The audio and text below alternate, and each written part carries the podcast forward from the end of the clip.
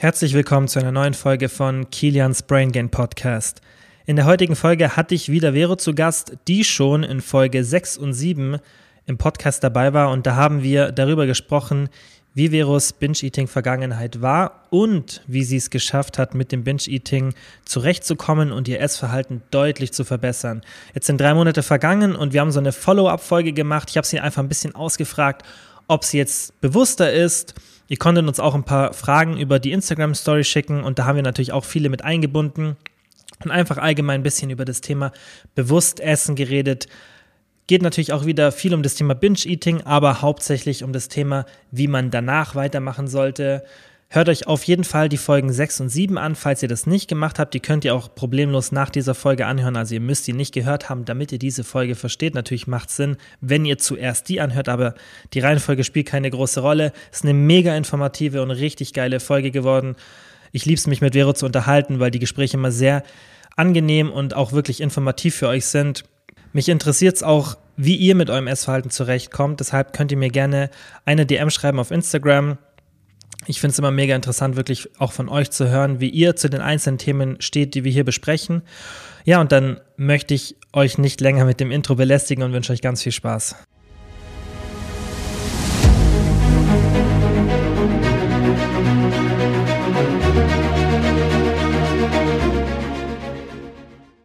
Hi Vero, danke, Hi dass du dir nochmal Zeit genommen hast. Gerne. ähm, ist jetzt schon fast äh, drei Monate her, knapp drei Monate, dass wir den letzten Podcast aufgenommen haben ja. zum Thema Binge-Eating. Genau. Da hast du ja so ein bisschen erzählt, wie deine Binge-Eating-Vergangenheit war und wie du geschafft hast, da rauszukommen. Und jetzt finde ich es ganz interessant, darüber zu reden, haben wir auch beide gesagt, dass wir darüber reden, wie man bewusster essen kann und auch allgemein, wie du es jetzt hinbekommen hast. Wie waren so die letzten drei Monate für dich? Ähm, tatsächlich, obwohl ich ein paar ja, Umstellungen in den Job hatte, mhm. ähm, ein paar schlaflose Nächte so, oder, und auch viel Arbeit, habe ich ähm, absolut gar kein Binge gehabt. Allerdings hatte ich ähm, ein paar Mal, und da möchte ich auch ganz ehrlich sein, schon den Gedanken, mhm. beziehungsweise den Anfang. Und das, da möchte ich später auch noch mal drauf eingehen, mhm. wie ich dann damit um, äh, umgegangen bin. Ähm, ich hatte, wie gesagt, nie eine Binge-Attacke, aber bin schon manchmal leicht reingerutscht, vor allem wenn ich dann so drei, vier Stunden Schlaf nur hatte, was bei mir schon wirklich sehr ähm, wenig ist.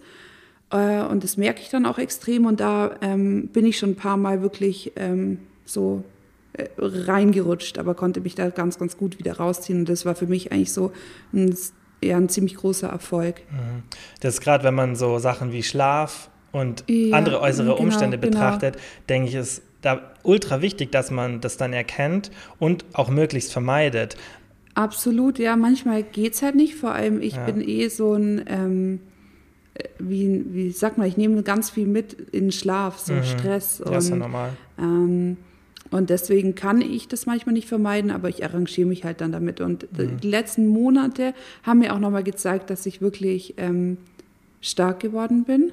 Mhm. Ja, und ich möchte auch heute so ein bisschen eben auf, wie gesagt, bewusst Essen eingehen und auch auf Diät eingehen. Mhm. Ähm, weil ich habe jetzt, glaube ich, die letzten drei Monate noch mal nicht viel abgenommen, vier Kilo oder so. Mhm. Aber ich mache das halt ganz easy und mhm bin so ganz zufrieden damit. Ja, aber schon viel, also jetzt nicht ja, ultra viel so für die Standards, die die Leute mm, sich setzen, aber das, man muss da, finde ich, so einen realistischen Blick dafür kriegen, weil ja, ein Kilo find, pro du Monat. Hast auch, du hast immer den realistischen Blick. Ich glaube, du hast einmal gesagt, so nimm die doppelte Zeit bei einer Diät, als du, eigentlich geplant hast. Ja. Ne?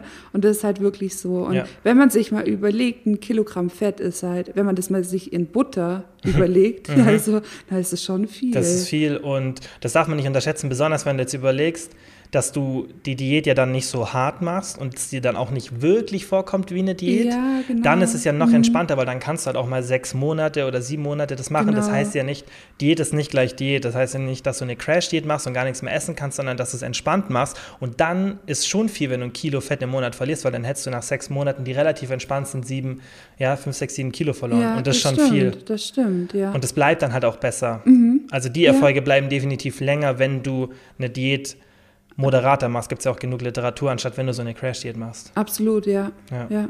Da macht es dann schon Sinn. Und auch fürs Essverhalten das war auch eine Frage, wir haben ja aufgerufen in der Insta-Story, mhm. besser gesagt du, dass man Fragen stellt für die heutige Folge. Und mhm. da war auch immer wieder so die Frage, ähm, wie man da am besten vorgeht, wenn das halt, wenn du dann irgendwie in so einen Binge reinkommst. Oder halt, ja, wenn, wenn so ein Szenario kommt. Mhm. Ja, früher habe ich mal den ähm, Tipp immer gegeben, das ist aber schon ein, zwei Jahre her, in dem Moment gar nichts zu essen. Aber das äh, will ich widerrufen, weil das führt dann auch wieder irgendwie zu so einem Zwang. Also mhm. so dieses, ich versuche einfach in so einem Moment möglichst wenig Zwänge zu haben, dass mhm. ich, ähm, wenn ich Hunger habe, dann esse ich halt was. Aber ähm, ich habe ja vorhin erzählt, dass ich durch verschiedene Dinge, Stress, wenig Schlaf, da schon reingerutscht bin. Mhm. Und bei mir ist es ganz interessant, ich versuche mich halt mittlerweile sehr stark selber zu reflektieren und auch in dem Moment mich bewusst wahrzunehmen. Das ist bei mir ganz komisch dann so dieses, das ist ja wie im ersten Podcast habe ich das beschrieben, wie eine Panikattacke ein bisschen, mhm. dass es mich so überkommt und ich werde dann ganz mein Körper fühlt sich ganz komisch an, mein ähm, Kopf wird so zu irgendwie, so ein bisschen, als würde ich eine Migräne bekommen. Also äh, ich kann das nicht beschreiben. Ich glaube, jeder, der an Binge-Eating leidet, der, der kennt das so seine Auslöser oder mhm. wie er sich dabei fühlt. Und ich habe dann oft irgendwie wahllos angefangen, zum Beispiel äh, einen Riegel zu essen und habe währenddessen dann ähm, mich versucht zu entschleunigen. Also das, das klingt ein bisschen komisch, aber ich habe versucht zum Beispiel mhm. so mal innezuhalten und langsam zu kauen und durchzuatmen ähm, und mich dann mir darüber Gedanken zu machen, was mich gerade in diesen Binge ähm, getrieben hat oder in mhm. dieses Verlangen. Und dann, wenn es Stress war, habe ich halt darüber nachgedacht, was diesen Stress ausgelöst hat, wie ich den jetzt äh, kompensieren kann ähm, und was ich nächstes Mal besser machen kann. Also ich habe mich halt wirklich versucht, in dem Moment mit meinem Problem zu befassen ähm, und dann denkt man darüber ja auch schon wieder nach und hat gar nicht so die, ähm, die gar nicht so die Zeit, jetzt mhm. da so 10.000 Kalorien in sich reinzustopfen. Mhm. Ich habe mich halt wirklich, wie gesagt, dann einfach mit dem, mit meinem Problem und mit der Emotion beschäftigt. Ich denke, es ist auch eine gute Technik, weil im Endeffekt, wenn du so eine Binge-Eating-Attacke bekommst und das ist aufgrund von einer Stresssituation oder wie du schon ja. beschreibst, schon fast so einer Panikattacke, ja. dann ist logischerweise die Reaktion von deinem Körper, dass du raus bist aus der schlechten Situation. Mhm. Und dann trainierst du dir halt an, dass du mit Essen drauf reagierst und dann geht es dir besser, weil du Dopamin ja, ausschüttest. genau, und, halt kurzzeitig. Genau, und ja? dich und besser wir wissen ja alle, dass es einem danach umso schlechter geht. Genau, und, und wenn du dann in dem Moment genau das machst, was du machst, dass du eben die Kontrolle über die Situation wieder bekommst, indem du das Ganze so ein bisschen verlangsamst, ja, deine ja. Reaktion, wenn du durchatmest und so, dann ist es sinnvoll, weil dann hast du wieder die Kontrolle. Mhm. Und was ich mir halt ähm, ganz extrem wieder bewusst gemacht habe, jetzt auch die letzten Monate, dass, ähm, dass es gar nicht perfekt laufen muss. Ich hatte dann auch mal ähm, so, dass ich irgendwie zwei Eis gegessen habe oder mhm. so ein Mini-Mini-Binge, sage ich jetzt mal. Aber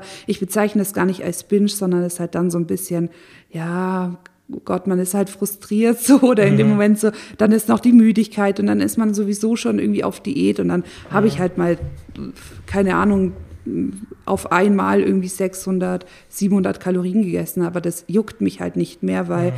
ich weiß, dass dieser kleine Ausrutscher nichts kaputt macht ja. und dass das auch nicht schlimm ist. Ich glaube nämlich, das ist das, ähm, was viele Leute ähm, da nicht rauskommen lässt, dass sie es perfekt machen wollen von ja. Anfang an. Ja. Dass das sie, dass sie sagen, sagen, ich darf nie wieder einen Binge haben und ich darf nie den Gedanken haben.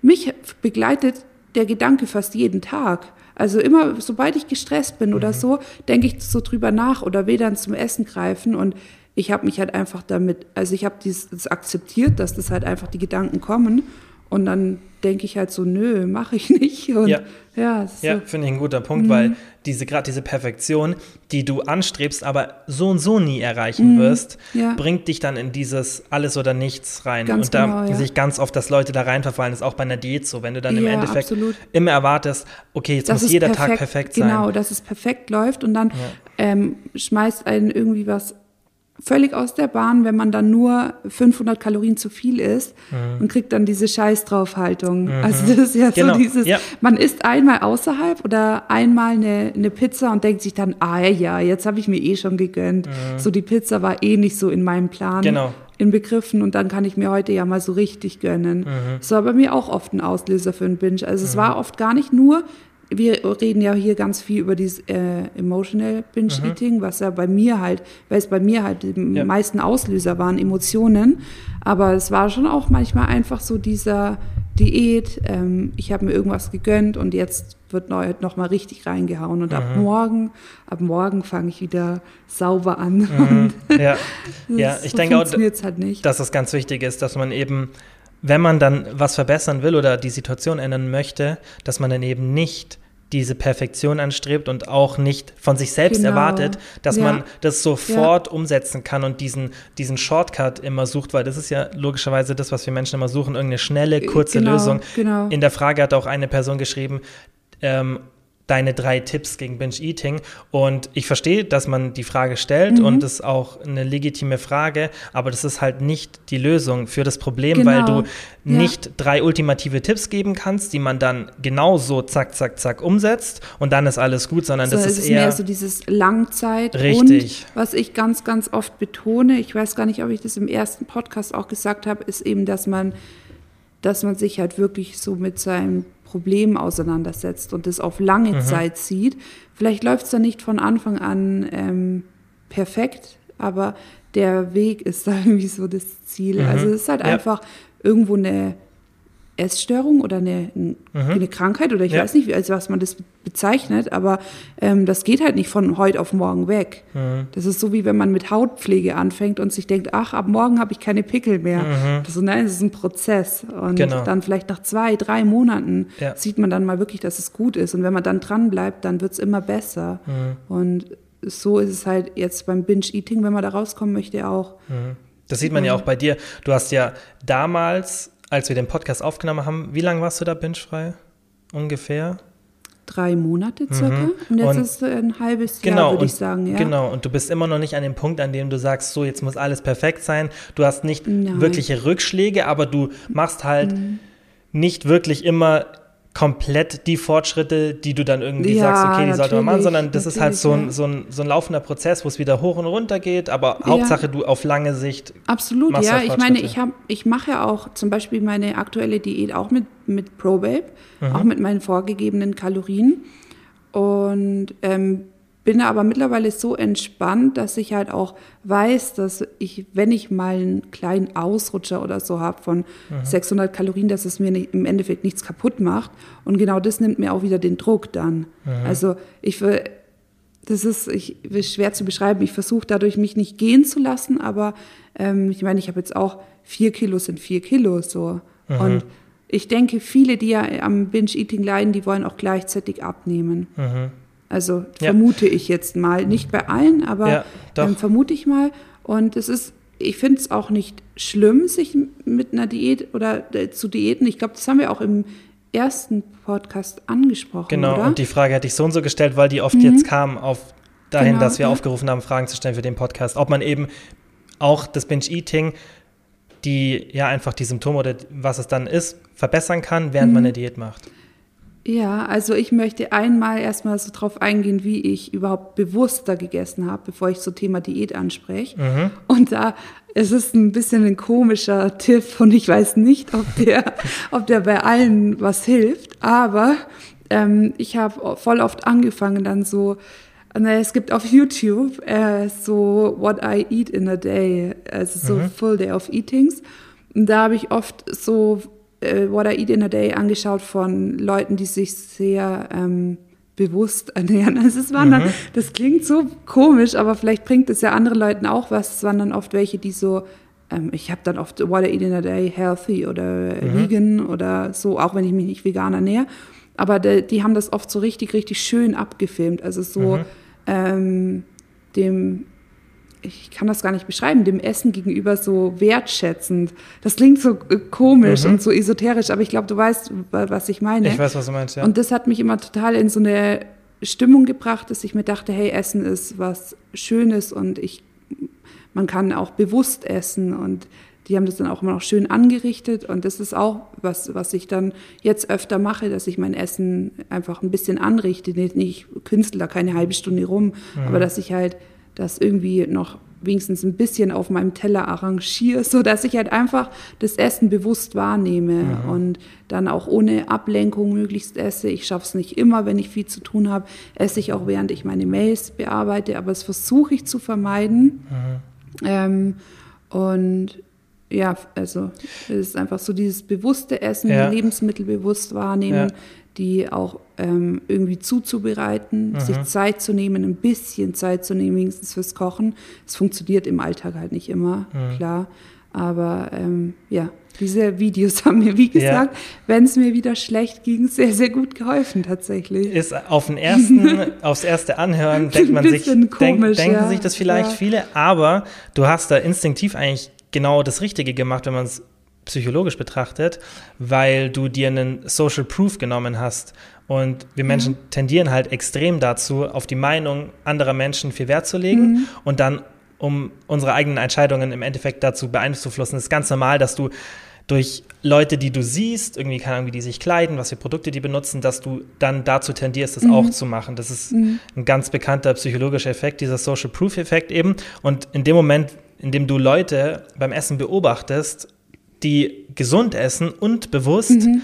fängst du an, das halt unterbewusst dann nachahmen zu wollen. Also das beeinflusst dich dann logischerweise. Ja, genau. Und deswegen ist es sehr gut, dass du eher solche Leute anschaust, anstatt dass du jetzt zum Beispiel, was ja auch viele Leute machen, die so Binge-Eating haben oder die allgemein nicht so ein gesundes Essverhalten haben, dass man sich so 10.000 Calorie Challenges anschaut ja, um oder, oder so 15.000 Calorie und Challenges. Und das ist auch niemals ja, machen. Niemals. Und das niemals. ist genau der falsche Effekt dann. Nee, ich habe halt das, ich, wie gesagt, ich weiß nicht, ob das jedem was bringt, aber ich ernähre mich halt eh super gerne ähm, gesund. Mhm. Aber ich habe natürlich auch, ähm, ich habe natürlich auch das Wissen, ähm, beziehungsweise durch das, dass ich halt meine Kalorien tracke, mhm.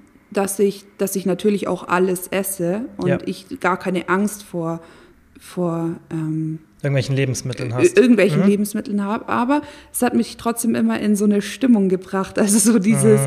wenn sie dann morgens aufstehen und dann machen sie ihre Healthy Bowl und mhm. dann essen, trinken sie dazu noch ihren Kaffee mit Sojamilch. Also halt, das war halt immer ja, so. aber ich verstehe, was du meinst, aber es macht ich, Sinn. Mein, man, ich glaube, dass man halt diese Videos als Inspiration nehmen kann. Auf jeden um, Fall. Um sich in den, so in eine gesunde bewusste Stimmung zu bringen, aber dass ja. man halt auch im Hintergedanken hat, dass man keine Sojamilch unbedingt nehmen muss oder ja. dass man nicht seinen Green Smoothie trinken muss, um ja. gesund zu sein, sondern mir hat es einfach immer nur ein bisschen gebracht, mich ähm, ja so bewusst mit dem Essen auseinanderzusetzen und ähm, mir hat es auch äh, einfach immer geholfen, mich wirklich auf äh, gesunde Lebensmittel will ich nicht sagen, mikronährstoffreiche Un Lebensmittel, unverarbeitete, unverarbeitete Lebensmittel, ja. also wirklich halt auf Gemüse zu fokussieren, mhm. ähm, dass ich mich schon alleine, das ist so eine, ich glaube, das ist so eine Mind äh, Sache, keine Ahnung, dass mhm. man sich schon alleine gesund fühlt durch das, was mhm. man isst, dass man dann auch nicht in diese Scheiß drauf und ich stopfe alles in mich rein ähm, Schiene rutscht. Und mhm. ich habe das auch aktuell, also jetzt immer noch so, dass ich mich oft super gesund fühle, wenn ich mir einen Sellerie-Smoothie oder so mhm. mache. Das ist halt, ich weiß, dass es bescheuert ist. Und Aber es ist gut, ist, dass du es so machst, weil ja. du assoziierst dann das gesunde ja, Essen mit einem genau. positiven Gefühl und das ist ganz mhm. wichtig. Und dass du eben nicht, dass du das, dieses Junkfood mit was Negativem ja, verbindest und das gute Essen mit was Gutem. Das ist die richtige und Vorgehensweise. Zum Beispiel habe ich ja auch vorhin gesagt, dass eben, dass ich dieses Binge-Eating, und ich glaube insgesamt Binge-Eating, wenn man mal darunter gelitten hat, bekommt man nie ganz weg. Mhm. Das ist halt wie ein, ähm, vielleicht wie ein Drogensüchtiger, der halt sich vielleicht damit arrangieren muss, dass er manchmal diesen mhm. Drang hat, das mhm. zu tun. Und ich habe halt dann einfach in so einer Situation, fange ich zum Beispiel an, mir auch immer m, was total Gesundes zu kochen. Also nicht ja. zwanghaft gesund, aber dass ich mir einfach ähm, denke, oh Mann, auf was habe ich jetzt Lust? Und dann mache ich mir halt zum Beispiel einen Smoothie, in dem Spinat drinnen ist und irgendwie Beeren oder was weiß ich, was halt wirklich mikronährstoffreich ist und wo ich weiß, dass es meinem Körper gut tut. Mhm. Und das bringt mich immer wieder in so eine Stimmung rein, dass ich in so eine ausgeglichene ja. Stimmung, was ja. so das Essen angeht und ja. dass ich ähm, das, ja auch, das hat ja auch ganz, ganz viel mit so, ich finde, mit einem respektvollen Umgang mit Essen mhm. zu tun. Und wenn man eben binscht und sich 10.000 Kalorien reinknallt und es überhaupt nicht schmeckt, hat weder mit dem, dass man Essen mit Respekt behandelt. Ich glaube, du weißt, mhm. was ich meine. Ja. Ist, aber also Essen hat ja jetzt keine Gefühle, aber ich meine, wir können naja, froh sein, dass wir, genau, dass wir genug Essen Einf haben. Einfluss auf die Umwelt und so genau, weiter. Mhm. Genau. Und ich meine, wir können froh sein, dass wir nicht hungern und dass wir so viele Möglichkeiten haben, ja. eben alles zu essen. Das ist eine gute und, Sichtweise ähm, auf das ähm, Thema. Ja, und da habe ich halt einfach immer versucht, so wirklich Essen ähm, auch mit Respekt zu behandeln. Mhm. Und ob man jetzt dann vorm Essen betet, wenn man an Gott glaubt, mhm. oder ob man einfach nur ähm, kurz mal innehält und sich denkt, ähm, mhm. ja, jetzt konzentriere ich mich auf das Essen und es tut meinem Körper gut. Oder ähm, auch klar, wenn man dann mal ein Eis isst oder Schokolade, ist es halt Soul Food und das esse ich dann auch ganz bewusst. Mhm. Und ich habe das, wie gesagt, auch jetzt seit einem halben Jahr oder jetzt auch die letzten drei Monate, trotz allem, dass ich manchmal wirklich diesen Drang hatte und dass ich dem schon ein bisschen nachgegangen bin, habe ich dann trotzdem immer so nach den ersten Bissen beispielsweise Riegel oder Eis, habe ich mir gedacht, so, nee, du isst es jetzt bewusst und du genießt es. Und mhm. ähm, auch wenn man mal ein bisschen über die Stränge schlägt und es sich danach denkt, so, ja gut, hätte jetzt nicht sein müssen, ist das, glaube ich, trotzdem normal. Mhm. Also ich glaube, das ja. hat jeder, ja. dass man mal vielleicht ein bisschen, ja, außer denk, du vielleicht. ja, ich muss schon auch kontrollieren, aber ich denke gerade das, was du angesprochen hast mit diesen kritischen Situationen, ist das, was am schwierigsten im Endeffekt umzusetzen ist, weil ja. das sieht man ja auch in der Suchtforschung, dass du auf bestimmte Substanzen oder bestimmte Verhaltensweisen, dass deine körperliche Abhängigkeit relativ schnell weg ist. Also, dass du körperlich von irgendeiner Substanz abhängig bist, das geht meistens innerhalb von ein paar Wochen weg. Mhm. Aber dass du bestimmte Situationen damit assoziierst, das kann Jahre bleiben. Und das ist immer das Allerschwierigste, dass du halt nicht, dass du einfach bingst, weil du bingst sozusagen, weil du, weil du dieses Bingen brauchst in, in jeglicher Situation, mhm. weil das hatten wir auch ja schon im letzten Podcast besprochen. Das geht ja so, dass das Binge-Eating am Anfang wirklich in bestimmten Situationen auftritt und irgendwann ist es so ein Suchtmittel, dass du es auch genau. in Situationen machst, in denen mhm. du es am Anfang nicht gemacht ja. hättest. Und ich denke, da ist es halt auch dann der Unterschied, dass man eben dieses Bingen, dieses einfach in in Anführungszeichen nicht auslösenden Situationen, dass du das in den Griff kriegst. Das geht relativ schnell, wenn du halt dieses Suchtverhalten im Griff hast, mhm. aber dass du dann halt nicht rückfällig wirst in Situationen, die den alten Binge-Situationen sehr ähnlich waren, besonders die, die das halt stark getriggert haben. Ja. Das ist das Schwierigste, besonders dann halt, wenn du sagst, okay, es ist jetzt irgendwas ja bei dir der Auslöser war, es ist eine stressige Zeit gewesen oder du warst ja irgendwie traurig wegen irgendeiner Sache und hast es dann verdrängt mhm. und hast mit Binge-Eating kompensiert. Mhm. Da ist das Allerschwierigste, dass wenn du jetzt wieder in eine Situation kommst, weil das eben die gleiche Situation mhm. ist, dass du dann nicht rückfällig wirst. Ja. Und das sieht man ja auch in der, in der Suchtforschung, dass da der größte Ansatzpunkt genau. ist, das ist das Wichtigste, dass man das lernt zu kontrollieren. Genau. Und da komme ich dann eben auch auf so Thema Diät zu sprechen, mhm. weil viele viele Blogs, die ich gelesen habe, die haben immer gesagt, so auf keinen Fall Diät. Erst, wenn man das hinter sich hat. Mhm. Aber da kommen wir zu dem Thema, dass du wahrscheinlich in den meisten Fällen du das nie hinter dir lassen wirst. Wenn du mhm. einmal wirklich an Binge-Eating gelitten hast, du wirst niemals sagen, oh ja, ich, und ich bin ja sowas von befreit davon mhm. und ich habe nie wieder den Gedanken. Mhm. So, also da bin ich zu 100 Prozent überzeugt, da wird und niemand komplett an den Punkt kommen, dass man nie mehr darüber nachdenkt. Das ist sehr unrealistisch. Du kannst es so extrem eindämmen, denke ich, wenn du es wirklich gut ja, und konstant machst. Ja. Aber diese Aussage, du darfst keine Diät machen, das ist wieder viel zu allgemein. Ja, das ist, absolut. Das ist eine, so absolut. eine oberflächliche Aussage, mhm. dass du mhm. schon merkst, dass die Leute, die diese Aussage treffen, sich nicht wirklich mit dem Thema auskennen und genau. befasst haben, weil definier mal eine Diät. Zwischen einer Crash-Diät, die irgendwie ein Kaloriendefizit von 50, 60 Prozent mhm. hat, also dass du wirklich nur die Hälfte an der Nahrung zuführst, die du verbrauchst mhm. an Energie, mhm. und einer normalen Diät, wie wir sie zum Beispiel bei ProBab ja, empfehlen, ja, eben, die irgendwie 400, ungefähr ein 20 Prozent ja, Defizit hat, genau, die wirklich moderat ist, da ist so ein Riesenunterschied, wie deine ja, Hormone sich absolut. entwickeln, wie dein Körper auf Dopamin reagiert, wie sich dein Essverhalten entwickelt. Und meiner Meinung nach kannst du in so einer Situation absolut. sehr gut dein Binge-Eating in den Griff bekommen. glaube ich auch, dass das, äh, ich meine, es fängt sowieso bei ganz vielen Baustellen an, mhm. die gleichzeitig irgendwie ja. bearbeitet müssen. Jetzt ist ja auch auf dieser Klick-Moment mhm. und dann musst du alles ändern, aber ohne natürlich gleich perfekt zu sein. Mhm. Aber ähm, ich glaube auch, dass eine Diät ähm, da auch Erfolg, ähm, erfolgreich beim Heilungsprozess sein kann. Sehe ich auch so. Weil man eben Fortschritte macht und sich ähm, besser fühlt. Mhm. Und ich Ja, selber habe es an mir zum Beispiel, ich habe ich hab, das ist gar nicht so bewusst, die, äh, doch, ich habe schon bewusst diätet, aber ich habe nicht so dieses Körperupdate.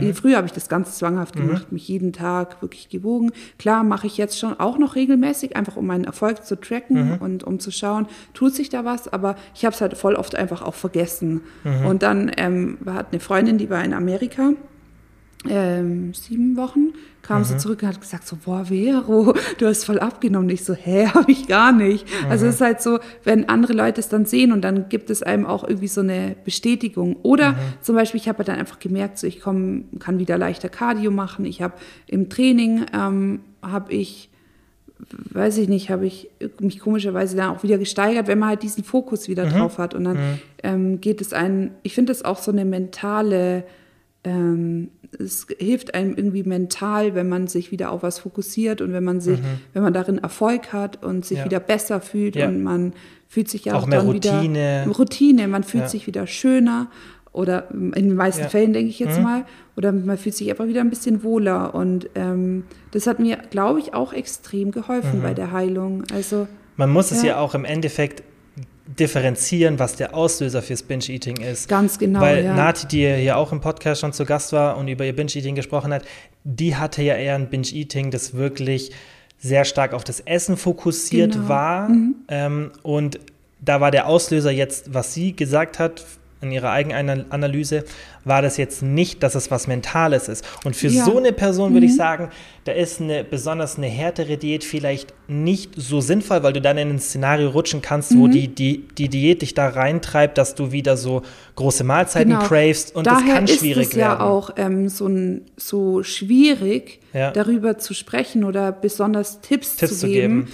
weil das halt so individuell ist. Das ist ja auch, Ich, Ja. ja. ich denke trotzdem, dass es so zwei Hauptfaktoren halt gibt, die Binge-Eating auslösen. Ja. Dein Szenario und Natis. Das Genau, war das perfekte genau. Kontra von Ja. euch beiden. Und Also- es gibt natürlich noch mehrere Auslöser, aber die kann man dann alle so ein bisschen in die Kategorie entweder ist es wirklich was Mentales oder ist es wirklich was so ganz stark Dopamin gesteuert ist, was bei Nati war. Mhm. was wirklich viel mit der Nahrung zu tun hat. also jeder, der sich die Podcasts noch nicht angehört hat, auch gerne mal den von Nati anhören Mhm. Ja. und vielleicht auch den von mir. Ähm, Ja, einfach dann hat man so. die zwei Sichtweisen. Genau. Ja. Ja. ich glaube, da kriegt man einen ganz guten Einblick Ja. ähm, darauf. Und- Aber wie gesagt, Diät finde ich sehr sinnvoll sogar. Bei dir auf jeden Fall, wenn es was Bei mir Mentales genau, ist, genau, auf jeden was Fall, Mentales auf ist, jeden Fall. weil ähm, eine Diät natürlich auch und ähm, Erfolge und an, Genau. ich glaube, an irgendwas halt ähm, sich auf irgendwas konzentrieren, Mhm. ähm, ist sehr förderlich und sehr Sehr ähm, sinnvoll. Du baust die Routine ein sinnvoll. Genau. und du musst ja auch überlegen,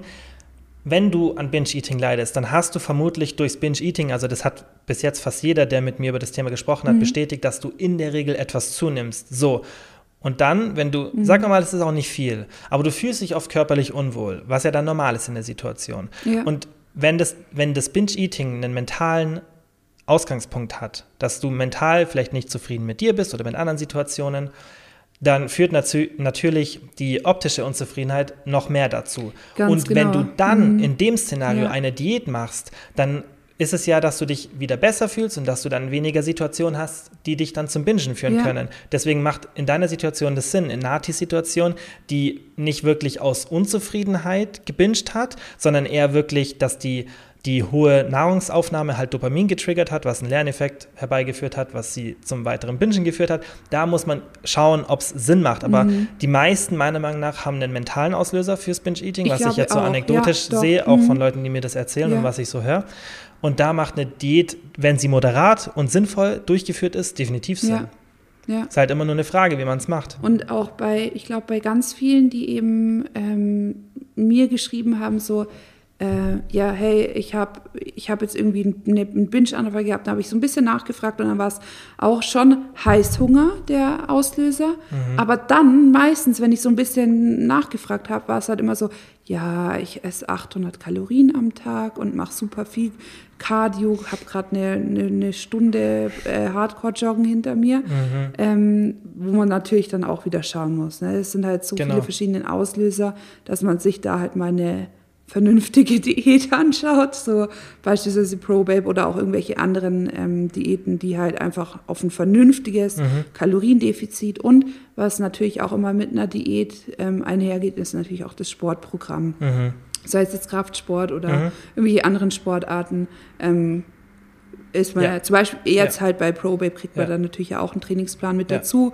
Bei anderen Diäten muss man halt schauen, dass man sich da einfach einen vernünftigen Trainingsplan herholt und das ist ganz wichtig, denke ich, weil genau, das ja. sieht man ja auch in der Literatur ich mein, klar, dass, ja. dass äh, so Sport extrem ja, sinnvoll extrem, ist für extrem. Depressionen und mhm. Binge-Eating, gerade wenn es halt was Mentales ist wie bei dir, da sind schon sehr viele ja, übereinstimmende Faktoren mit einer Depression. Absolut, absolut, und, ja, und dann kann man das natürlich schön übertragen, die Ergebnisse mhm. aus der Literatur ja. auf Binge-Eating und sagen, okay, vermutlich ist es sinnvoll für deinen mentalen, ja, ja. einfach für deine mentale Ist, denke ich, auch Situation. wieder individuell, aber ich bin schon der Meinung, dass Sport jedem gut tut. Ja, definitiv. Es ist einfach eine, also für mich ist es wie eine Therapie einfach. Mhm. Das ist so diese Routine, die ich dadurch habe, die Struktur, die ich dadurch bekomme. Und das ist ja auch das, was die Diät, die gibt einem ja auch so ein bisschen Struktur, Routine mhm. im Alltag. Man muss eben auf seine Ernährung schauen. Man macht Fortschritte, man konzentriert sich da auch so ein bisschen drauf. Mhm. Und ich glaube, dass es auch durch den Sport wird das auch nochmal ja. einfach ein bisschen ja. gefestigt. Sehr, sehr, sehr sinnvoll. Und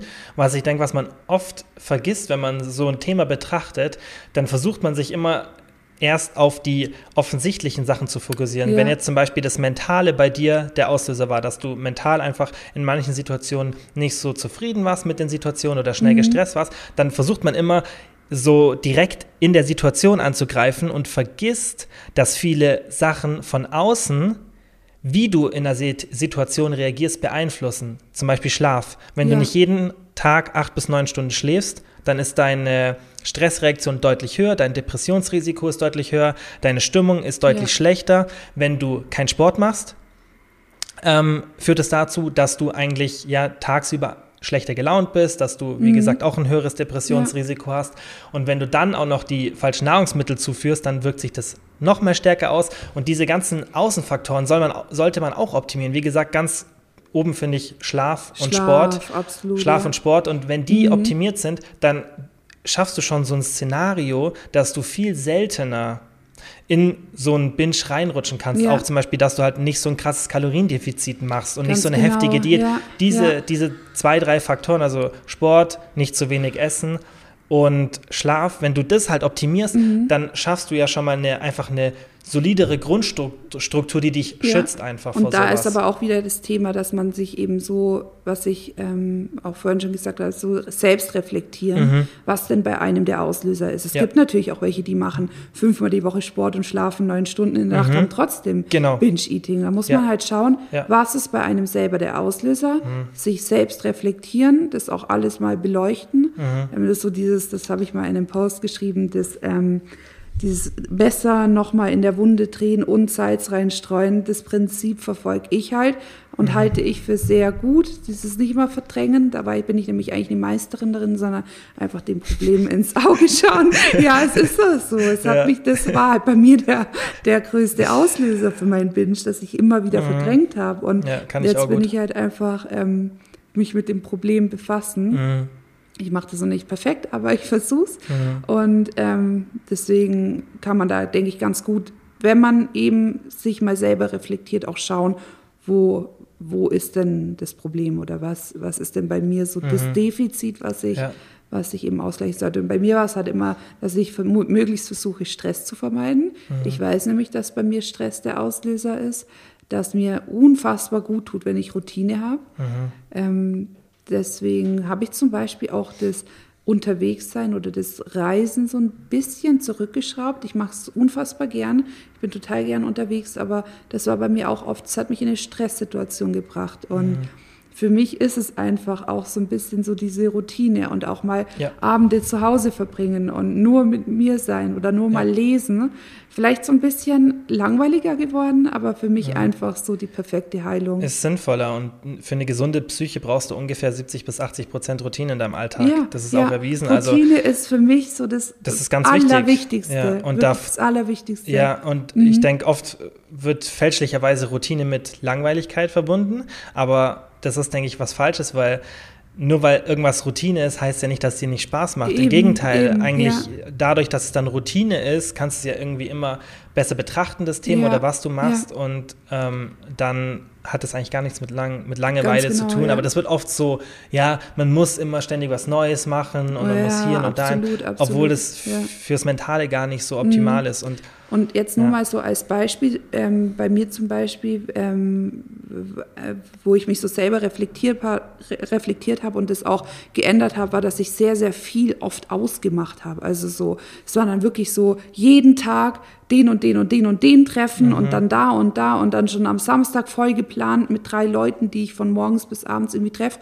Und das hat das war bei mir, glaube ich, auch einfach was, was mich extrem gestresst hat, weil ich ungern Leuten absage und ich auch ungern zu spät komme. Und, ähm, und deswegen habe ich das dann massiv äh, Ja. verringert. Ja, Also ja. wirklich, dass ich halt oft ja, lieber nichts ausmache, beziehungsweise halt dann vielleicht zwei, drei Dates so in der Woche Mhm. habe, wo ich meine, meine Freunde treffe, ähm, anstatt jeden Tag, Mhm. dass ich einfach mir diesen Stress nehme. Aber da ist halt jeder individuell. Das ist, äh, kann man ja nicht sagen, so bei dir ist das auch der Auslöser Mhm. oder bei dir ist das auch der Grund. Aber ich habe mich selber reflektiert und habe geschaut, wo hakt es denn bei mir? Mhm. Und das waren halt einfach so Sachen. Ja, was ich schon auch sehe, wenn ich Leute anschaue, die jetzt unter Binge-Eating leiden oder mal Probleme damit hatten, weil ich mache das ganz oft, wenn wir jetzt zum Beispiel das Fragentool posten und die Leute dann schreiben oder ich DMs kriege, logischerweise schaue ich mir auch die Profile von den Leuten an, weil mich das immer interessiert, okay, was sind es überhaupt für Menschen, die Ja. damit Probleme haben, weil du dann schon oft Parallelen siehst und ich finde es mega interessant und man kann wirklich oft Gemeinsamkeiten sehen. Oft sind es Leute, die halt wenn du halt dann die Bilder oder irgendwie Story-Highlights anschaust, die halt sehr stark fokussiert auf extrem gesundes Essen sind, viel, so ganz viel Salat und Gemüse, siehst du dann oft in den Bildern und viel Verzicht und extrem viel Sport. Oft haben die auch noch einen sehr niedrigen Körperfettanteil. Also du merkst schon, finde ich, wenn man es so betrachtet, dass Leute, die in dieses Verhalten fallen, oft diese Außenfaktoren, die wir vorhin besprochen haben, halt Schlaf, Training, nicht zu viel Stress, eine gute, ausgewogene Ernährung, die nicht zu Kaloriendefizit hoch ist, sozusagen, dass wenn du, ähm, also wenn du diese Außenfaktoren halt einfach optimierst, dass du vermutlich bei vielen das Problem schon sehr stark eingrenzen könntest. Ja, Und ja. da denke ich, ist es Deswegen- wichtig, dass man auch das Äußere betrachtet, Mhm. nicht nur wirklich, okay, was ist jetzt wirklich der Auslöser, sondern wie kann ich es schaffen, dass Da ich mich in eine Situation bringe, dass es nicht Selbst auslöst. reflektieren und dass Ja. es eben individuell ist, zeigt jetzt auch wieder so, was bei mir zum Beispiel geholfen hat, wie diese Videos anschauen, Mhm. ähm, What I Eat in a Day, in Healthy Version. Das ist natürlich dann, kann bei anderen vielleicht gar nicht so optimal sein. Das ist halt echt immer Mhm. individuell und ich glaube halt einfach sich so extrem selber reflektieren, dass man sich einfach selber, praktisch selber sein bester Therapeut wird. Ja, ja, macht ja auch Sinn. Ja. Macht ja auch Sinn, Ja. einfach, weil du weißt im Endeffekt, deine, deine Probleme, die du hast, die kennst du am besten. Genau. Und dann macht es natürlich auch Sinn, dass du auf dich selbst achtest. Ja. Und natürlich kannst du dann Tipps so hier und da nehmen, auch Sachen, die wir jetzt Ja, erwähnt haben. Und ich finde auch, ich weiß, dass die Frage eben auch reinkam mit professioneller Hilfe, Mhm. ob ich professionelle Hilfe angenommen habe. Habe ich nicht. Mhm. Ähm, finde ich aber überhaupt nicht ähm, schlimm, beziehungsweise im Gegenteil, finde Mhm. ich gut. Das ist, wenn, wenn man selber denkt, ja, man, man möchte Hilfe annehmen, dann ähm, soll man das ruhig machen. Mhm. Ja. Es ist ja nicht schlimm. Ist ja, Nee. wenn, dann hilft es einem oder es hilft einem Genau. nicht. Und Ja. wenn dann, ich denke, man kann überall immer was mitnehmen. Mhm. Und ähm, ich hatte da tatsächlich auch schon überlegt, aber habe irgendwie niemanden passenden bei uns in der Nähe gefunden. Genau, das ist halt Ja, auch das Problem. ja, das also die Leute, was Problem. Mhm. ich auch ganz oft gehört habe, finden keinen Platz erstens. Ja, also das ist ja eh aktuell ein Problem, Ja. dass du, wenn du da jemanden suchst, dass du vielleicht jemanden findest, aber dann keinen Platz bekommst. Mhm. Und das ist erst die Frage. Und dann ist auch die zweite Frage, da das ja wirklich ein, in Anführungszeichen neues Thema ist, gibt es halt Ja. wenig Literatur. Ja. Und wenn man dann auch noch betrachtet, dass die Leute, die dich behandeln, oft irgendwie 30, 40, 50 Jahre alt sind, dann mhm. sind die vermutlich noch weniger in der aktuellen Literatur ja, drin, wenn die nicht auf dem laufenden Stand bleiben. Und dann ist es die Frage, können sie andere Techniken richtig auf das Thema anwenden, weil das genau. habe ich nämlich auch ganz ja. oft gehört, dass Leute mir Sachen erzählen, wie das Binge-Eating bei dem behandelt wurde. Mhm. Und dann denke ich mir so, okay, ist vielleicht die Methode der Person, aber wenn man wirklich die Literatur so anschaut, ja. ist es ich fraglich, ob das Sinn macht. schon auch oft hilft, wenn man sich vielleicht einfach nur einen ähm, Therapeuten sucht, mhm. mit dem man alleine nur mal darüber sprechen kann, weil mhm. oft ist ja nicht das Essen des Problems, sondern das sind ja, ja also jetzt halt in meinem Fall haben wir ganz, ganz viele andere Dinge dahinter gesteckt, die ich erstmal behandeln musste, beziehungsweise mit denen ich mich auseinandergesetzt habe oder auseinandersetze, immer noch mhm. jeden Tag ähm, die das überhaupt erst ausgelöst haben. Mhm. Und deswegen, ich finde das völlig in Ordnung, wenn man, ja, wenn man das möchte, dann, ja. also absolut. Ich meine, ja. wir haben die Möglichkeiten und ähm, wir können eben, es gibt sehr, sehr viele gute Therapeuten, mit denen man Fall. eben sprechen kann, wo man sich austauschen kann. Und oft hilft es ja schon alleine, sich mal zu öffnen und mhm. so darüber zu sprechen. Und das ich, ich finde auch, deswegen mache ich auch die Podcasts so gerne mhm. äh, mit dir, weil da wird man, da redet man irgendwie drüber und dann ist mhm. man danach oft noch mal viel bewusster, wird einem ja. vieles. Ja.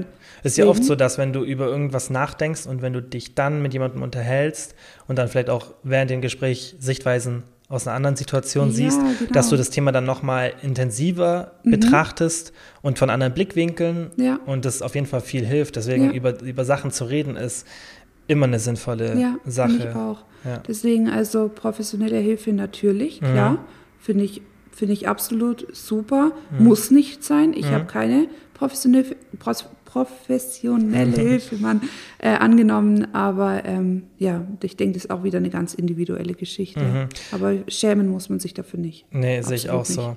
Was ich auch noch ein extrem interessantes Thema finde, ist Flexible Dieting, wie man das dann richtig mhm. anwendet, weil man muss da, denke ich, ein bisschen aufpassen, weil an sich Flexible Dieting bedeutet ja für die Leute, die es noch nicht gehört haben, ist, dass du eben dich auf nicht auf bestimmte Lebensmittel fokussierst, sondern dass du halt sagst, okay, ein Snickers oder ein Burger ist alles gut, solange ich halt schaue, dass so 70 bis 80 Prozent meiner Kalorienaufnahme durch unverarbeitete Lebensmittel genau, stattfindet. Halte ich mich eigentlich auch genau. So. Mhm. Und das ermöglicht dir dann einfach, dass du dich auf deine Kalorienzufuhr fokussierst. Das ist ja auch das, was wir bei ProBab machen, dass die Leute das eben flexibel nutzen können und wirklich den, die Ernährung an den Alltag anpassen und nicht andersherum und dadurch halt genau. eine sehr lange Beständigkeit haben. Und eine mhm. lange Beständigkeit ist immer sinnvoll für und dein Essverhalten. Ein entspanntes Essverhalten. Genau, und für deine Erfolge. Mhm. Aber beim Binge-Eating, finde ich, muss man ein bisschen aufpassen, in was für einem Extrem man das macht, weil genau. eben mhm. diese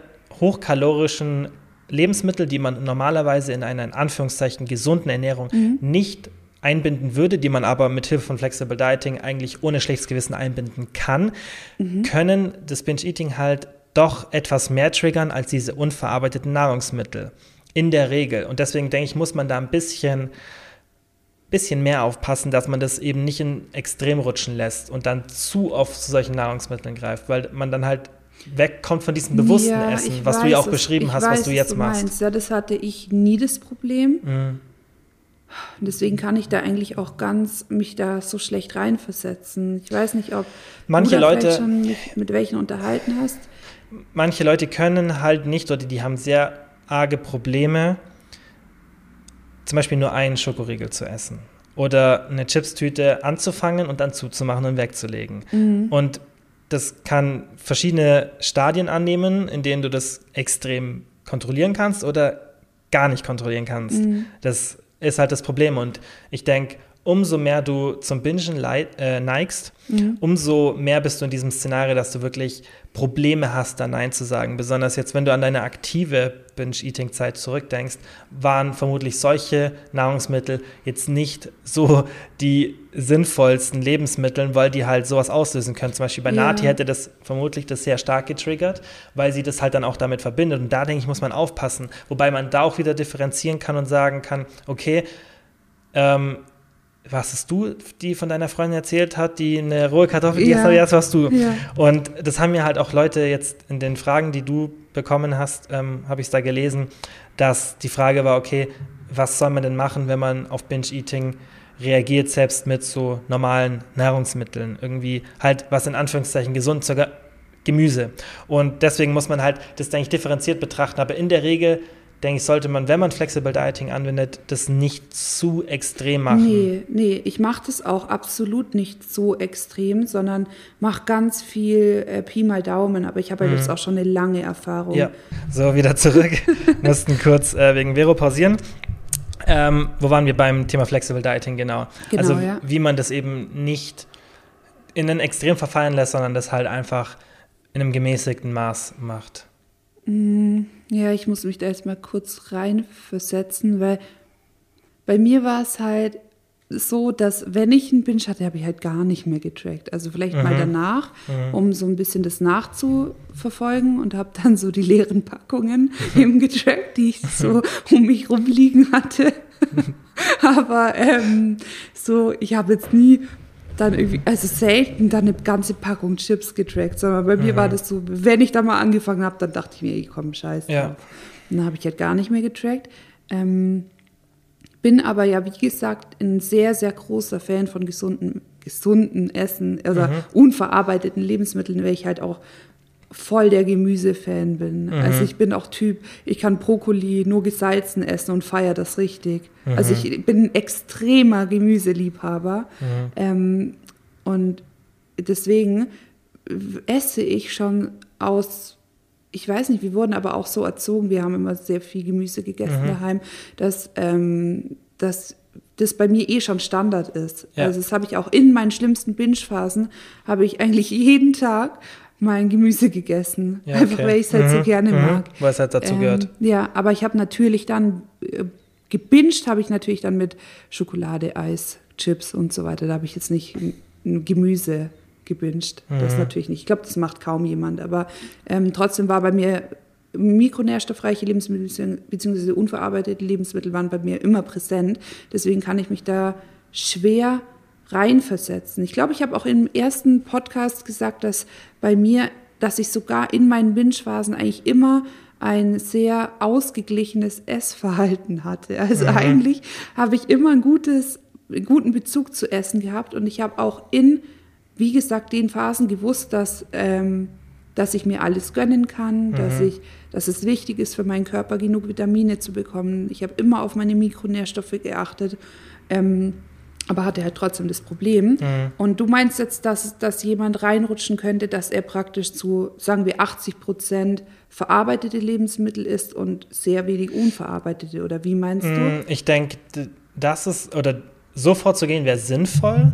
Ich denke, dass es gefährlich wird, wenn man das zu extrem macht, wenn man jetzt Flexible Dieting anwendet und es mhm. dann nicht korrekt macht und dann immer wieder in so ein Szenario verfällt, in dem man sagt, ah, okay, ich darf es ja und dann es ja. zu extrem macht. Ich denke, das kann halt ein mhm. Problem werden. Ich finde es aber auch sinnvoll, dass du mhm. eben nicht auf die Sachen verzichtest. Und wir haben ja gerade die ja. ProWeb Challenge ja. am Laufen und ein Teil davon ist ja auch, dass du dann irgendwie kleine Schokoriegel oder irgendwas mhm. in der Art, selbst wenn du Binge-Eating hast, zu dir nimmst, weil du solltest genau. lernen, dass du das wieder in deinen Alltag integrierst, genau. weil wie realistisch ist es, dass du ein Leben lang den Sachen ausweichen kannst? Genau. also für alle, die jetzt gerade nicht wissen, ähm, Nati, die eben auch den Podcast mit dir mhm. aufgenommen hat, und ich, wir haben eine ähm, Challenge zum Thema Binge Eating.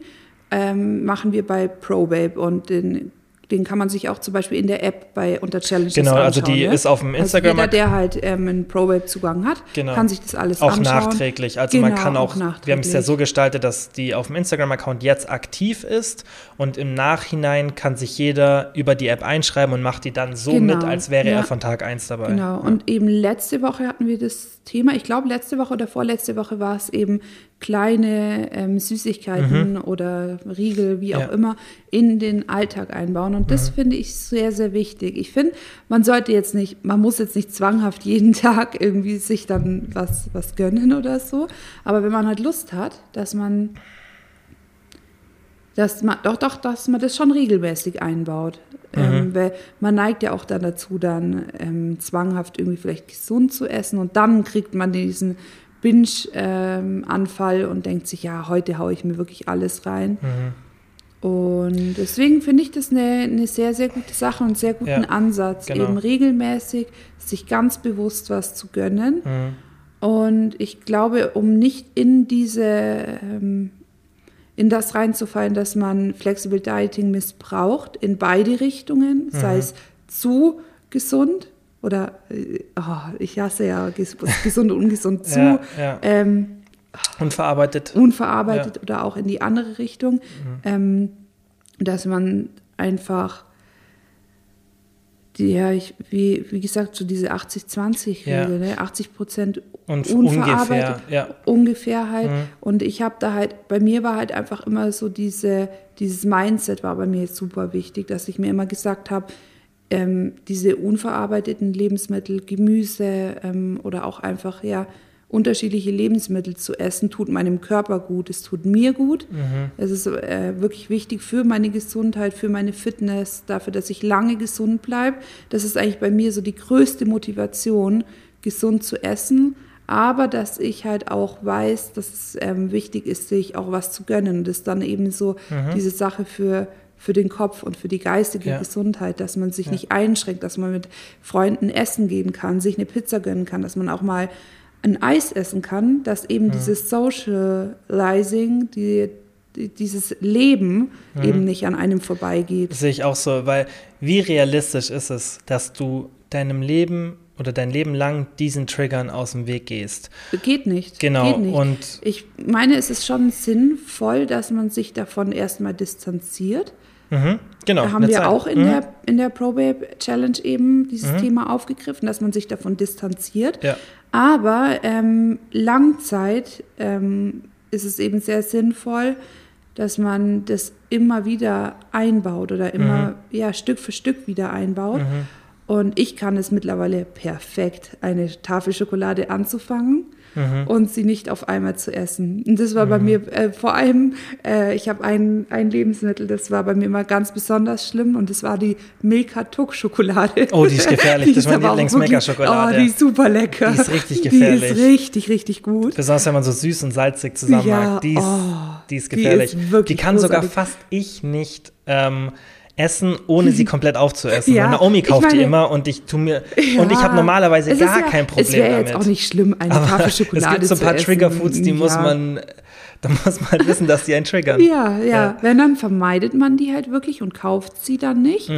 Ähm, aber ich bin Mhm. Oder ja, halt wie gesagt, selten. Typ Messer in die Wunde stecken und nochmal rumdrehen. Hm. Und deswegen kaufe ich die auch ganz bewusst. Also ich gehe Mhm. mittlerweile in den Supermarkt. Und, aber ich bin halt jetzt schon sehr fortgeschritten, würde Ja. ich sagen, was meine, was meine Das ist ja ein Binge-Heilung Prozess. angeht. Ja. Ähm, dass ich mich halt jetzt immer ähm, praktisch selber nicht auf die Probe stelle, aber dass ich halt selber mich damit konfrontiere, mit Mhm. Lebensmitteln, die mich früher getriggert haben und die, dass ich da nicht nur, also ich habe angefangen mit eben kleinen Riegeln kaufen und die äh, ganz bewusst zu essen oder außerhalb eben rauszugehen und da mit Freunden ein Eis zu essen, irgendwie McFlurry oder, oder so. Mhm. Aber mittlerweile gehe ich natürlich auch einkaufen und ich kaufe halt oft für die, ich wohne alleine und kaufe dann oft für die ganze Woche oder für zwei Wochen ein. Und dann natürlich auch den Vorratsschrank ne, auffüllen. Und dazu gehören halt ja auch Süßigkeiten. Für mich gehören Süßigkeiten einfach mit dazu, ähm, zu einem normalen Essverhalten. Und deswegen kaufe ich dann auch oft zwei, drei Tafeln Milka Tuck-Schokolade und habe die halt dann in meinem äh, Kühlschrank rumliegen. Und ich habe es mittlerweile echt perfektioniert. Da habe ich mir immer so ein Beispiel an dir genommen. So, das war ja immer mit, ähm, du lä- lässt es auf deinem Tisch liegen und isst dann ein Stück. So, wo ja auch, wo ich ja oft erstaunt war. Und mittlerweile kann ich das richtig gut. Also wenn, dann track ich die Schokolade und sehe dann, hey, es passt wunderbar rein und ich esse halt dann wirklich nur diese, sagen wir, 20 Gramm. Oder wenn ich auch, ich habe auch oft Tage, ähm, zum Beispiel gestern hatte ich einen Tag, da habe ich, habe ich kaum getrackt. Ich habe irgendwie Frühstück angefangen, habe dann Mittagessen noch so ein bisschen und abends war ich dann indisch essen. Und das track ich dann oft gar nicht mehr. Ich habe halt gesehen, ich habe noch so circa 900 Kalorien offen, hat, hat super gepasst ähm, und habe dann gar nicht mehr getrackt, aber habe auch jetzt nach dem Indi- Indisch, weil ich satt war, ich war indisch essen, ähm, habe ich dann auch nichts mehr gegessen. Also weil, das, das, früher wäre das der perfekte ähm, Punkt. Punkt Mhm. Auslöser gewesen, um zu bingen. So, Mhm. oh, jetzt habe ich mir heute eh schon gegönnt und es war, ähm, das habe ich eh, jetzt track ich gerade nicht mehr und jetzt Mhm. kann ich es eh noch ausnutzen. So ab morgen fange ich dann wieder an, zwanghaft zu tracken. Mhm. Und das war ja, ist ja eben dieses, was du, glaube ich, auch meinst, das Gefährliche, dass man es, wenn dann zu extrem macht Ja. oder ja. Und ich finde es auch wichtig, dass man einen Essensabbruch lernt, dass man lernt, Ja, ja, Essen ja. abzubrechen. Vor ein paar Wochen habe ich ja mit Kamine die Unterhaltung gehabt und der war auch sehr verwundert darüber, dass ich dann erzählt habe kurz, dass ich es oft so mache, dass ich zum Beispiel mein Frühstück nicht aufesse, weil ich mache mir immer so einen Quark mit Joghurt. Mache ich super oft Und mittlerweile. äh, ich würde Mhm. sagen, in 70 oder 80 Prozent der Fällen esse ich es nicht auf, weil ich satt bin, weil ich es erkenne, ich bin satt. Und Man kann es ja das, später essen. Genau, und du musst, Also, das ist halt auch ein Lerneffekt. Du musst es halt lernen und musst es halt immer und immer und immer wieder machen. Und wie gesagt, ich schmeiße es nie weg. Ich esse es immer später ja, auf. ja, aber man- ich esse, ja. ich esse halt nicht immer komplett auf. Oder wenn du im Restaurant bist, das habe ich mir auch Lass jetzt angewöhnt. einpacken halt. Richtig, lass dir einpacken. Ich das lasse ist es, ganz wenn, dann lasse ich wichtig. es mir einpacken Ja. ähm, oder ich lasse es halt Freunde aufessen. Aber in Oder den so. meisten Fällen lasse ich es mir Das einpacken. ihr Verhalten auch nicht so gut. Nein, ich weiß nicht, lasse ich es mir einpacken, weil ich ja tatsächlich tracke. Ja. Und ich track gerne, weil das ist für, für mich ist Tracken Entspannung, weil ich mir dadurch weniger Gedanken mache. Mhm. du hast die Kontrolle. Was, genau, ich habe die Kontrolle, aber ähm, ich kann super gut außerhalb essen gehen. Ich, Mhm. ich track halt dann einfach eine Pizza und weiß, dass die circa 1000 Kalorien hat. So, ne, im Mhm. Ja. Normalfall. Ja. Und ähm, mir ist es dann völlig wurscht, ob die 200 Kalorien dann mehr hat oder weniger, wenn Mhm. halt mehr Käse drauf ist oder weniger. Ich weiß, dass das mich nicht dick macht oder Ja, nicht es geht zerstört. ja auch ums ungefähre Da geht es Einschätzen. ja ums ungefähre Einschätzen. Und du weißt ja auch nie, wie viel du am Tag verbrauchst. Genau. So mal bewegst du dich Deswegen mehr, musst mal du nie bewegst du dich perfekt weniger. tracken. Deswegen muss so ein man nicht. Punkt. ein, ein Apfel hat mal mehr Kalorien, weil er mehr Fruchtzucker hat und mal Richtig, weniger. weil er reifer ist oder ja. größer ist. Ja. Und, ähm, und deswegen nehme ich das dann auch meistens mit, weil ich habe es ja getrackt und esse es halt dann später oder am nächsten Tag oder wie auch immer. Aber Ja. ja. ich kann es mittlerweile auch sehr, sehr gut essen, abbrechen und ich mache das mittlerweile auch. Also Mhm. wenn ich, wenn dann mache ich mir nur so wenig Frühstück, dass ich mir vielleicht dann noch mal was nach mache, also dass ich dann mir dann noch mal eine kleine Portion mache, wenn ich noch Hunger habe. Oder ähm, im Normalfall ist es so, dass ich ähm, mir meistens irgendwie Haferflocken, Quark und Beeren oder so mache. Das ist so mein Standardfrühstück. Ähm, und dann esse ich auch vielleicht die Hälfte und merke dann, oh ja, ich bin schon satt. Ähm, Stelle ich es in den Kühlschrank Ja, und dann ich. esse ich es halt irgendwann nach zwei Stunden oder so. Ja, finde ich sinnvoll. Mhm. Und man sieht ja auch, dass zum Beispiel moderne Suchttherapie, ich bin jetzt da kein Experte, aber was ich zum Beispiel von Jordan Peterson kenne, dass er das ist ja ein sehr anerkannter Psychotherapeut und der ähm, nutzt auch eine Strategie, dass man beim Alkoholkonsum, also wenn du jetzt Alkoholiker bist, Mhm. dass du eben nicht mehr wie früher dann immer versuchst, es zu vermeiden, weil es einfach unrealistisch ist, sondern dass Genau, du beginnst, langsam wieder da reinzukommen. Und Zum Beispiel Alkoholiker, ne? das Beispiel hattest du, glaube ich. Mhm. Genau. Ich glaube, du hast mir davon schon erzählt, Genau, ja, dass dass, man, das- eben dieses komplette Vermeiden, Das dass ist nicht- das eigentlich ist nicht funktioniert. richtig, auf Dauer. Das ist, ja, das ist ja wie zum Beispiel mit dem Binge-Eating, dass man das in den meisten Fällen vielleicht nie zu 100 Prozent wegbekommt, sondern sich mit diesen Gedanken, dass man vielleicht mal die dass man dieses Bedürfnis hat nach Mhm. Essen, wenn es einem schlecht geht, gar nicht unterdrückt, sondern es Mhm. halt versucht, zu, damit zu, sich zu arrangieren Mhm. und es irgendwie sinnvoll damit umzugehen. Ja, ja, und das ist ja bei ganz vielen Sachen so, dass dieses Stück für Stück Sinn macht. Man macht ja auch ähm, in moderner Allergietherapie auch nicht mehr das, dass man sagt, okay, man meidet dieses Lebensmittel jetzt, sondern du machst dann so eine so ein Microdosing. Das macht in, in Amerika mittlerweile ganz viel auch mit Lebensmittelallergien. Und du machst dann so ein Microdosing und gewöhnst dich dann ja, daran. das habe ich auch. Hab ich Und das auch ist, gehört, das ja. ist ganz oft so, dass du deinem Körper halt Zeit geben musst, dass du es Stück für Stück für Stück für Stück machst. Und das ist eigentlich auch Mhm. beim Binge-Eating sinnvoll. Und man sieht es ja jetzt bei dir, wenn man auch den Verlauf so betrachtet. Beim ersten Podcast, bei dem du da warst, da war das noch in Anführungszeichen relativ frisch. Du warst, Mhm. hast drei Monate Ja. ähm, geschafft, nicht zu bingen. Und da hattest du ja auch ein bisschen noch, würde ich sagen, vielleicht ein strengeres Essverhalten dir selbst zugeordnet und hast so ein bisschen noch mehr drauf geachtet. Und jetzt bist Ja. du immer entspannter und immer entspannter, beachtest es trotzdem alles noch und irgendwann kriegst du es so hin, dass du wirklich zu 99 Prozent davon weg bist. Und das, Ja, denke ich, muss genau, man anerkennen, dass es einfach ein Prozess ist und man Stück für Stück sich auch wieder mehr erlauben kann. Am Anfang Mhm. ganz verzichten auf Junkfood, dass man wirklich mal sich Zeit gibt, dieses Verhalten abzugewöhnen und wenn du es dann geschafft hast, dann wieder langsam integrieren. Das mhm. macht definitiv Sinn. Ja, so war es auch bei mir, wenn ich jetzt mal, es war mir bis jetzt gar nicht bewusst, aber wenn ich jetzt mal so anschaue, am Anfang sehr extrem, also mhm. wirklich dieses Essen auch gar nicht gekauft, nicht mhm. gegessen. Da habe ich wirklich ähm, nicht gegessen, also halt nicht dieses Essen eben, was mich Milka Schokolade nicht eingekauft und auch nicht gegessen. Mhm. Und jetzt eben schon wieder. Also ich habe auch eine Tafel daheim im Kühlschrank aktuell, mhm. die zur Hälfte gegessen ist. Also ich habe halt dann wirklich so, aber das habe ich gar nicht bewusst gemacht mhm. tatsächlich, sondern einfach so, ich habe halt gemerkt, dass es mir wieder gut geht. Ähm, habe versucht eben mein Leben sehr zu strukturieren, Routine reinzubringen und habe jetzt zum Beispiel in der Phase, es waren jetzt wieder so ein paar Baustellen so in letzter Zeit, mhm. wenig Schlaf, viel Stress, so ein mhm. paar private Dinge, die aber mich überhaupt nicht aus der Bahn geworfen haben. Also mhm. mir ging es jetzt nicht total klasse jeden Tag und wo ich mir dachte, ja gut, das ist ein bisschen doof gelaufen, aber ähm, dass es mich trotzdem die Tuckschokolade nicht auf einmal gegessen habe. Also es ist nur so, ja. ich, ich sehe es jetzt gerade, ja, dass, ja. Da, dass ich da tatsächlich Fortschritte gemacht habe und mhm. ähm, dass ich auch sogar in einer Phase, wo es mir vielleicht emotional jetzt gerade nicht total fantastisch geht, dass ich da trotzdem so weit bin, dass ich die Tuckschokolade trotzdem, ich nehme das halt jetzt immer als Beispiel, die Tuckschokolade trotzdem in meinem Kühlschrank haben kann. Und mhm. ich denke, da, da, das ist schon mal ein guter Fortschritt, wenn man, wenn man das gemacht hat. Ja. Ähm, wobei ich ja auch sage, ich, ich würde schon sagen, dass ich wirklich fortgeschritten bin in meiner Heilung, aber ich die Gedanken ja trotzdem habe. Und das ist, finde ich, auch überhaupt nicht schlimm. Mhm. Überhaupt nicht, gar nicht. Nee. Ähm, Wichtig ist halt, dass du ihn erkennst und dass du halt richtig darauf reagierst. Ganz genau, ja. Und ich, ich ähm, weiß schon auch, dass bei mir die Gedanken da sind. Die sind auch einfach da, aber ich weiß halt genauso auch, dass es absolut nichts bringt und dass es nichts mit bewusstem Essen zu tun hat und mit dem Respekten, respektvollen Umgang eben mit dem Essen mhm. ähm, zu tun hat, wenn ich da jetzt das in mich reinstopfe.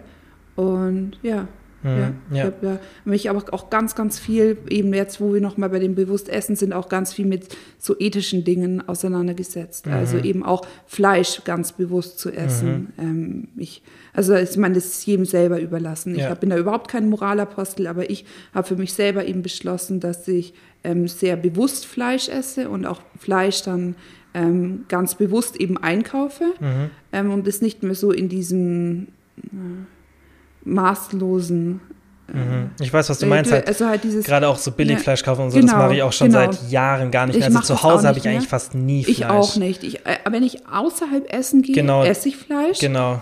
Ähm, und so das auch, auch sehr gerne. Aber ja. ich habe eigentlich fast nie habe ich Fleisch daheim, beziehungsweise mhm. kaufe es einfach nicht. Es ist halt verdammt und, schwierig außerhalb, dass du wirklich, ja. dass du wirklich dann selektierst. Deswegen mache ich es mhm. auch so wie du. Ich sage halt, okay, ich möchte es halt ethisch für einen, auf den Weg machen, der für mich sehr vertretbar ist. Ja. Und da ich jetzt das noch nicht an dem Punkt bin, wo ich sage, ich möchte das Auswärtsessen auf bestimmte Lokale einschränken, wo ich weiß, okay, die benutzen wirklich nachhaltige mhm. gehaltene Tiere. Mhm. Natürlich wäre das immer das Nummer eins Szenario und ich würde auch immer dafür mehr aber zahlen, aber dann wärst du zum Beispiel ja, hier in unserer Region, wärst du vermutlich auf genau. zwei, drei Restaurants genau. eingeschränkt und, ja. und deswegen sage ich, okay, da mache ich das, was ethisch für mich nicht so vertretbar ist, weil das ja nicht jeden Tag ist. Und ja. dafür habe ich so zu Hause dann so, genau richtig zu Hause so gut wie kein Fleisch. Und ich denke, das ist wie gesagt auch, dass man sich selbst Zeit gibt es zu reduzieren, wenn man es reduzieren möchte. Ja, und dann halt, halt auch nicht so wissen, auf einen Schlag einem, macht. Was einem wichtig ist. So manchen mhm. ist das halt eher völlig egal, ist ja auch völlig in Ordnung. Mhm. Also ich bin da gar nicht, wie gesagt, gar kein Moralapostel. Ja. Das war auch, ich war vier Jahre lang Vegetarierin, da war ich auch nie Moralapostel. Mhm. So ist jeden das genau. dasselbe Ding, ja. äh, das eigene Ding, aber für mich hat es halt einfach, um nochmal mit dem Essen bewusster umzugehen. Und wenn man mhm. binscht, hat man eben keinen mhm. bewussten Umgang mit dem Essen, weil das was ist, was absolut unnötig ist und ich finde respektlos. The theoretisch dem, schon. Dem mhm. Essen gegenüber, mhm. dass ich mir denke, wir, wir leben hier äh, in Deutschland und haben genug Essen zur Auswahl und dass man damit bewusst und respektvoll umgeht. Mhm. Und ähm, natürlich kann man auch mal, wir haben auch Partynächte, wo man ja, sich Alkohol mal gönnt und dann äh, irgendwie noch am Fast nächsten Tag. So. Natürlich, ja. klar, ja. niemand ist perfekt und das hat ja auch was mit Leben und mit, mit Spaß zu tun und mit Freude. Aber trotzdem ähm, versuche ich mit Essen bewusst umzugehen und auch mit mhm. eben mit Fleisch bewusst umzugehen und insgesamt einfach das so ähm, respektvoll zu behandeln. Und das, hat, das bringt mir eben ganz, ganz viel bei diesem bewussten Essen. Einerseits, dass ich meine Gesundheit im Vordergrund habe, dass mhm. ich weiß, dass genug Gemüse, eben unverarbeitete Lebensmittel, ähm, genug zu trinken, also genug Wasser zu trinken, den Alkohol auf ein normales Maß zu, auf ein normales Maß zu ähm, reduzieren, dass es mhm. halt, dass ich einfach weiß, es tut meinem Körper gut, aber andererseits dann auch die Ethik im mhm. Hinterkopf habe, dass ich weiß, ähm, ich kann dankbar dafür sein, dass ich dieses Essen mhm. ähm, habe und dass ich mich so, so ähm, ausgewogen ernähren kann, dass ich eigentlich Zugriff auf jedes Lebensmittel habe, ja. dass ich das eben auch sehr bewusst ähm, mache. Und mhm. da ist so, ich finde, da ist so ähm, die Psyche wie auch, wie soll ich sagen, die so, das, die Ethik und die Gesundheit, finde ich, geht da so Hand in Hand, ja. wenn es um, ums bewusste Essen geht. Mhm. Und für jeden bedeutet das was anderes. Andere möchten sich dann hauptsächlich vegan ernähren, was mhm. völlig in Ordnung ist. Andere wollen Fleisch reduzieren, die anderen ähm, kaufen keine Avocados, weil es halt so, mhm. ne? Es sind halt so viele Dinge, die, die, die jeder beachten kann. Und mhm. das ist auch wieder individuell, würde ich sagen, weil jeder ja anders tickt. Ja, ja. Wie sieht so ein Tag normalerweise aus von Ernährung aktuell? Ist aktuell? du an, an, hast du gleiche Zeiten? Hast du gleiche Mahlzeiten? Mm, ja, kommt, kommt drauf an. Also ich habe meistens so, dass ich nicht frühstücke, mhm. ähm, aber einfach nur, weil ich halt, also Wochenende schon, gerne mal, aber ich habe morgens einfach nicht so Hunger und mhm. ich stehe halt immer auf, ich trinke dann meinen Kaffee und ich nehme mir auch gerne Zeit für mein Essen und ich bin morgens meistens so, dass ich sehr produktiv bin. Also ich fange so um halb acht an zu arbeiten, trinke meinen Kaffee, mache meine Mails und mag da einfach nicht essen. Das mhm. mag ich einfach nicht. Mhm. Ähm, und gehe dann meistens eben um zehn, halb elf ins, ins Gym. So ist halt meine Routine meistens. Mhm. Um zehn, halb elf ins Gym und mache mir danach dann so meine erste Mahlzeit. Mhm. Meistens um ja, zwölf, eins rum manchmal, aber jetzt heute zum Beispiel war so ein Tag, da habe ich gefrühstückt, einfach weil ich halt so Hunger hatte. Mhm. Und dann mache ich das auch nicht zwanghaft, dass ich dann nichts esse. Mhm, ja. Aber ich würde sagen, zu 90 Prozent sieht mein Tag so aus. Manchmal bin ich aber auch dadurch, dass ich ja eben flexible Arbeitszeiten habe, gehe ich auch manchmal nachmittags trainieren. Mhm. Und dann mache ich das einfach individuell, keine Ahnung. Aber meistens esse ich bis 11 Uhr nichts. Mhm. Einfach weil ich halt keinen Hunger habe. Ja. Und dann meistens abends esse ich dann was Größeres, ja, weil ich da dann einfach auch die Zeit habe. Ich habe das Kochen wieder total für mich entdeckt, ähm, mhm. wenn dann mit Freunden oder auch einfach alleine, dass ich mir währenddessen irgendwie eine schöne Musik anmache oder einen Podcast anhöre oder so. Und dann ist es für mich so die, ähm, so, weiß nicht, so Entspannung. Mhm. Das hat auch wieder was, finde ich, mit bewussten Umgang zu tun, dass man, wenn dann sich eben zum Essen verabredet, dass man irgendwo außerhalb wirklich was Schönes essen geht oder dass man sich auch wenigstens ein bisschen Zeit nimmt von seinem Tag und sich was Schönes zum Essen zubereitet. Mhm, und ja. bei mir ist halt diese Zeit dann meistens abends ähm, oder am Wochenende morgens mit meiner Familie zu frühstücken. Mhm. Genau. Aber ja sich da halt, wie gesagt, so ein bisschen Zeit zu nehmen, sich, wenn dann, zu verabreden mit Freunden oder zu kochen. Und bei mir ist halt dann am Abends meistens so, dass ich mir ein bisschen. Mhm. Das ja, denke ich bei den meisten so, dann hast du ja, ein bisschen mehr ich meine, Zeit. Da hat, man, da hat man, die meisten haben ja auch so einen Tagesablauf, dass man eben morgens anfängt, nachmittags Feierabend hat und dann, mhm. ja, genau. Ja. Aber ich meine, da ist der, jeder hat noch mal einen anderen Tagesablauf. Manche mhm. haben Kinder, manche nicht. Ähm, mhm. aber ja, ich, hab, ja. ich würde sagen, ich habe immer relativ dieselbe ähm, Routine, aber bin da mittlerweile auch irgendwie so geheilt, glaube ich, dass ich so entspannt bin, dass ich halt, weiß ich nicht, manchmal, ich habe heute zum Beispiel kaum was gegessen, ich habe gefrühstückt. Ich auch nicht. Ich habe gefrühstückt. Mhm, ich auch. Und Shakes halt zwischendurch. Ja, ich habe einen Cookie gegessen. Aber sonst, ähm, aber sonst, ich meine, ich bin halt mittlerweile so entspannt, dass ich mir keine Gedanken mehr drüber mhm. mache. Aber ich habe zum Beispiel heute getrackt. Also ich habe alles, was ich gegessen habe, getrackt. Mhm. Also, ja. ja. Ja, ist ein gutes Verhältnis. Ja, ja okay. Cool, Vero, danke fürs Zeitnehmen. Können wir gerne. sicher bald wieder machen ja. und dann vielleicht nochmal so ein bisschen ja, auf, auf die letzten Monate zurückblicken. Ja, danke an alle fürs Zuhören und bis zum nächsten Mal. Bis zum nächsten Mal.